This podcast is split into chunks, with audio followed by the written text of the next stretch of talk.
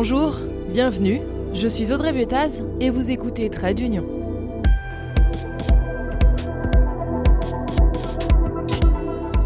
Vous ne comprenez rien à l'Union européenne Vous trouvez ça ennuyeux, compliqué Vous êtes au bon endroit Vous allez voir que cela peut être passionnant. Oui oui, promis. Pour cet épisode, j'ai décidé de laisser la main à Aline, Estelle, Mona, Florian. Ils font partie de la promotion 2021-2022 de l'Académie Notre Europe, initiée par l'Institut Jacques Delors. Cela fait des mois qu'ils travaillent sur le projet. Ce sont eux qui ont choisi le thème de l'épisode, la ruralité. Ils ont réalisé les interviews, décidé de la trame, enregistré leur voix. Si vous aimez cet épisode, n'hésitez pas à les soutenir en le partageant autour de vous. Bonne écoute Qui habite l'Union européenne? C'est plus de 447 millions de citoyens de 27 pays, des habitants de territoires très différents. L'Union européenne, c'est donc un espace vaste, très divers. Mais alors pourquoi pense-t-on toujours aux capitales, à Bruxelles et aux grandes métropoles quand il s'agit d'Europe? L'Union européenne appartiendrait-elle seulement aux grandes villes et aux habitants qui les composent? Ne sert-elle que les intérêts des urbains? Pour comprendre le rapport entre Union européenne et ruralité, on a enfilé nos plus belles bottes. Et nous sommes partis à la rencontre de ces ruraux, de ces campagnards, afin de savoir si eux aussi tirent une part du gâteau européen. Et si c'est le cas, en ont-ils conscience? Si je vous dis que l'Union européenne agit sur les territoires ruraux, qu'est-ce que vous me dites? Eh bien, je vous répondrai que je ne vous crois pas. Elliot Chudi est un Haut-Savoyard de 21 ans et il est étudiant en architecture. Simplement parce que je n'ai jamais entendu dire que l'Union européenne agissait sur nos campagnes d'une quelconque manière. Ce manque de connaissance des politiques européennes est partagé par Jacqueline, vendéenne âgée de 70 ans, qui est également une ancienne employée d'une usine de chaussures. Comme je n'écoutais pas forcément les infos, je me passais pas à la politique, euh, c'était pas ma priorité. J'étais maman des, euh, des, des 20 ans, 21 ans. Donc euh, ma priorité c'était travail, ma famille, boulot de dos. Cela ne les empêche pas pour autant de se sentir européens. Pour eux, l'Europe c'est important, mais ils ne savent pas vraiment pourquoi. Est-ce que là aujourd'hui tu peux dire que tu es français mais aussi que tu te sens profondément européen par exemple? Ah bah oui, je me sens. Tu te sens quand même Oui, profond. européen. Européen, C'est sûr. d'accord. Et c'est une bonne chose pour toi le- Oui. l'Europe C'est une bonne chose l'Europe. D'accord. Ouais. À quel, euh, à quel niveau? Ben, c'est pas- évident de, de- de répondre. Et puis parfois, c'est l'inverse. Les ruraux connaissent les actions de l'Union européenne, mais ne se sentent pas européens pour autant. Comme à Pézé-Valandry, une petite station de ski perchée à 1600 mètres d'altitude en Savoie. Jean-Yves Richermoz, son ancien maire, nous raconte. Au sein de ma, de ma commune, je n'ai pas franchement ressenti un attachement à une identité européenne forte. Vous savez, en montagne, les gens raisonnent d'abord localement, ils sont avant tout citoyens de leur village, de leur région, de leur département, a fortiori quand on est en Savoie. Par contre, je pense qu'on peut, il y a un prolongement peut-être de, de cette identité montagnarde. euh, au-delà, on va dire, sur l'ensemble de, l'arc alpin, les, gens sont très, très attachés à ce qui se passe dans d'autres pays européens de montagne, comme l'Italie ou l'Autriche. L'Union européenne agissait déjà dans les territoires ruraux français dans les années 90. Des fonds européens aidaient certaines communes. Ce Savoyard de 70 ans se souvient ce dont a bénéficié son village. J'étais maire euh, au début des années 95. Ma commune de montagne a bénéficié de fonds européens, euh, notamment au niveau du fonds Interreg, pour, euh, je me souviens plus très bien pour, pour, quels, euh, pour quels travaux. Et puis ce qui était déjà évident à l'époque, et sûrement encore davantage aujourd'hui, c'était l'aide à l'agriculture de montagne qui a permis non seulement de, maintenir l'agriculture en montagne, mais également de la développer. Euh, les fonds européens euh, subventionnent les équipements, etc. Et c'est vrai que c'est très important pour des petites communes de montagne pour maintenir, euh, pour maintenir une activité agropastorale en complément de l'activité touristique. Est-ce que vous avez trouvé cela assez et est-ce que c'était efficace? Eh bien, assez, c'est jamais assez, mais effectivement, c'était efficace. Cela a quand même permis, on peut, on peut dire, de, de sauver l'agriculteur de montagne, puisque non seulement on l'a sauvé, mais elle s'est développée. C'est vrai qu'on aurait aimé peut-être que le, que l'Europe nous aide également dans, dans le développement touristique, dans la, protection de l'environnement, euh, et qu'elle qu'elle fasse une, sorte de coordination entre le, développement des activités euh, agricoles, les, les, activités artisanales, les activités touristiques, et tout ça peut-être en privilégiant un cadre environnemental. Aujourd'hui, pour aider les territoires ruraux, il y a la politique agricole commune, mise en place par l'Union européenne. Depuis 1999, cette politique, c'est deux piliers. D'un côté, un soutien du marché des prix et des revenus agricoles, et d'un autre côté, le développement rural. Dans la PAC, il y a aussi un volet spécifique pour les agriculteurs, pour l'équipement et l'aménagement de leur exploitation par exemple. Et cette PAC, certains s'en emparent volontiers. François est agriculteur en Sarthe, avec sa femme, ils ont monté il y a 6 ans une petite exploitation en agriculture bio.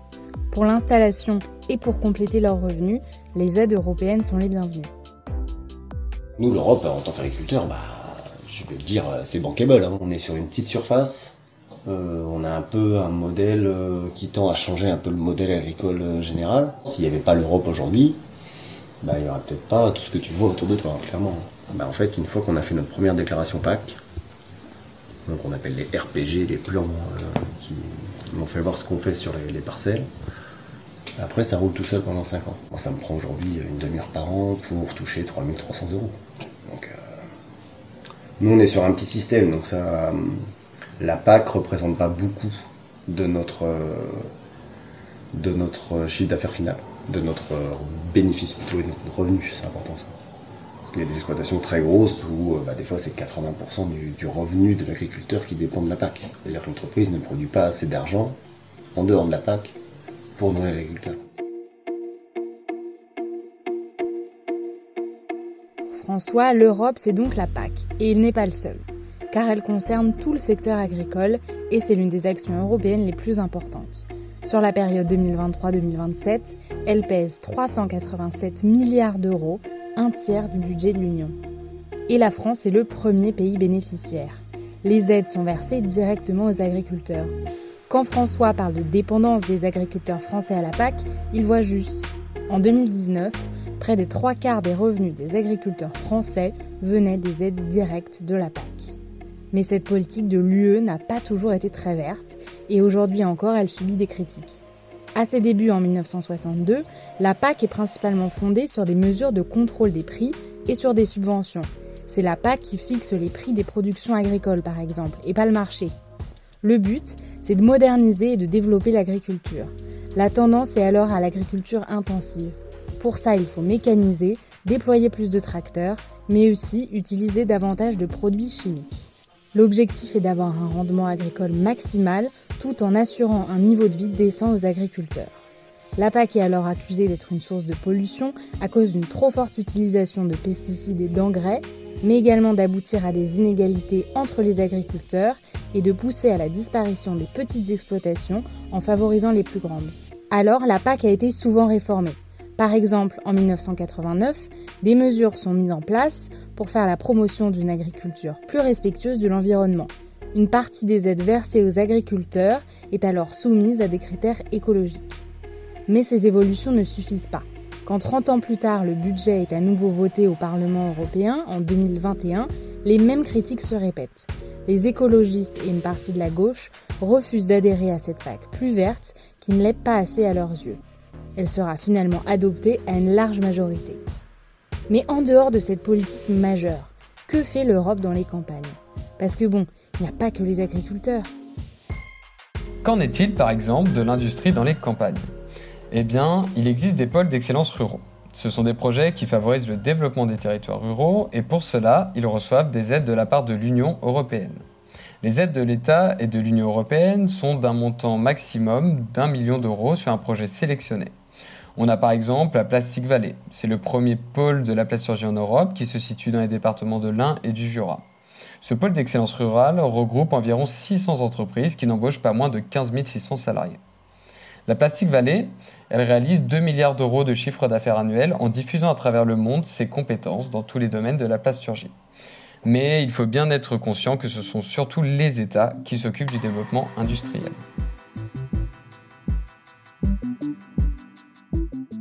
Certaines personnes font aussi naître des initiatives culturelles dans les territoires ruraux. C'est le cas de Maureen, militante écologiste. Elle a pour projet de reprendre une ferme bovine et de transformer l'exploitation en un lieu où culture et agriculture puissent avoir leur place. L'avantage de cette double activité, c'est de pouvoir faire appel aux aides propres au domaine de la culture, mais aussi à celles du Fonds européen de développement régional, le fameux FEDER, et en particulier celles en faveur de la transition énergétique. Avec ce projet-là, j'ai pu découvrir ce que l'Union européenne était capable de faire euh, pour la ruralité. Sans ça, euh, j'avais des, suppositions, disons, mais sans forcément savoir précisément qu'est-ce qui pouvait être financé. L'information est peut-être pas toujours euh, très accessible. Il faut vraiment avoir envie, en fait, de, de, de trouver de l'aide pour vraiment en trouver. Au fond, avec ce témoignage, on peut se demander s'il n'y a pas un problème de communication autour des campagnes. Pourquoi est-ce qu'on parle jamais que d'agriculture? Pourquoi les initiatives culturelles ont toujours l'air d'être la chasse gardée des territoires urbains? Et le programme Europe Créative, par exemple, qu'est-ce que c'est? Ben, c'est un programme en faveur de la diversité culturelle au sein de l'Union européenne. Et surtout, c'est un programme avec un budget de 2,44 milliards d'euros pour la période 2021-2027. Alors ce dispositif, bien sûr, il s'adresse surtout aux initiatives individuelles des entreprises privées. Mais les collectivités peuvent aussi répondre aux appels à projets. Dans ce cadre-là, elles aussi peuvent se charger de coordonner et de fédérer des acteurs locaux de la culture. Et par conséquent, mettre en place une stratégie culturelle rurale en cohérence avec leur territoire.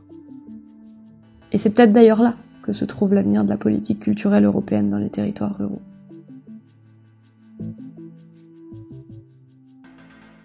Angèle Génie est étudiante en deuxième année de master de droit européen à Paris, mais elle vient d'un petit village de haute montagne dans les Alpes.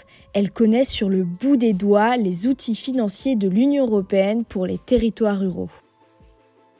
Il y a euh, le Fonds européen de développement régional, le Fonds de cohésion et le Fonds social européen qui sont destinés euh, euh, il me semble, à réduire euh, les différences entre les différents territoires euh, ruraux de l'ensemble de l'Union. C'est des mécanismes qui se focalisent plus sur l'agriculture. Mais même avec tous ces outils financiers, Angèle Génie trouve que l'Union européenne n'en fait pas assez pour les territoires ruraux. Les territoires ruraux ont peut-être besoin d'autre chose. Pourquoi pas axer euh, les, aides, euh, les aides autour d'une identité européenne Et pourquoi pas pour toutes les générations, dans toutes les bibliothèques des territoires ruraux et peut-être même des autres territoires, donner et éditer des livres sur l'Union européenne qui serait distribué à toutes les bibliothèques des territoires ruraux et euh, qui serait consultable pour euh, tout le monde. Et je pense que ça créerait une identité et c'est peut-être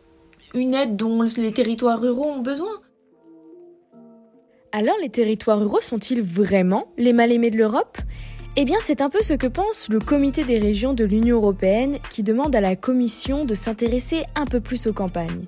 Par contre, on ne peut pas reprocher à l'Union européenne de ne pas agir pour le secteur de l'agriculture. Les défis dans les zones rurales ne manquent pas, et il est légitime de penser que l'UE pourrait en faire plus. Le niveau de développement des campagnes est en retard par rapport à celui de l'Union, et surtout à celui de ses zones urbaines. Dans ce podcast, nous n'avons pas évoqué les pistes soufflées à l'oreille de la Commission pour réduire cet écart de niveau. Parmi elles, encourager les filières de la distribution courte des produits agroalimentaires, faire en sorte qu'une partie de l'argent du Fonds social européen soit consacrée à la formation professionnelle dans les zones rurales, accorder une attention particulière aux programmes en faveur du renouveau des communes faiblement peuplées ou en risque de dépeuplement, et tant d'autres, sans parler de la fracture numérique à combler.